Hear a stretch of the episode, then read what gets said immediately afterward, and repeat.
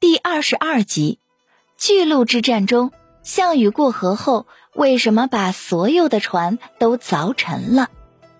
秦末汉初的项羽是历史上赫赫有名的西楚霸王，他不但力大无穷、勇猛无比，而且还有过人的战略智慧。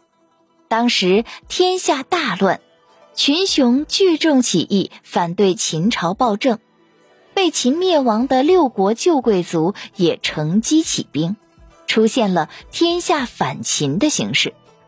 面对如此时局，秦朝派出猛将，极力镇压。秦将章邯和王离围困反秦义军赵王歇于巨鹿（今河北平乡）。无奈之下，赵王歇派使者向当时的另一支反秦义军秦怀王求救。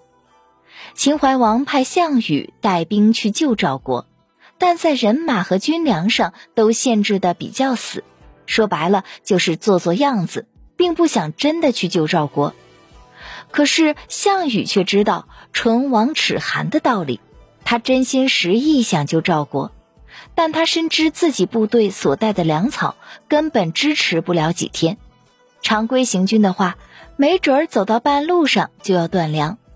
巨鹿现在形势危急，要解赵王歇之围，必须以最快的速度渡过巨鹿城外的漳河。与赵军里外夹击，才能打败秦军。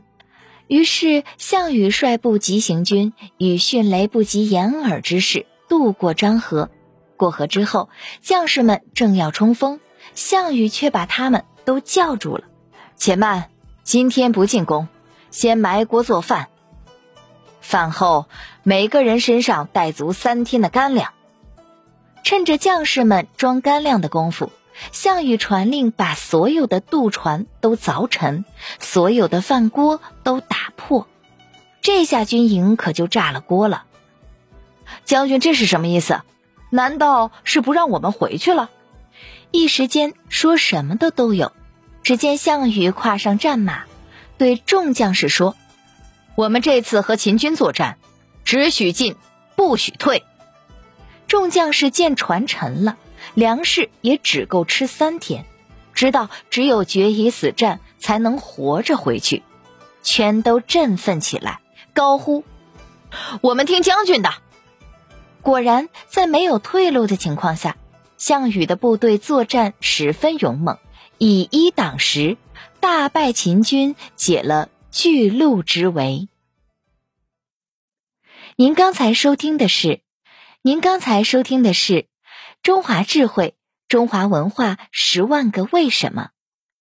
同名图书由中华书局出版，演播麦田守望者。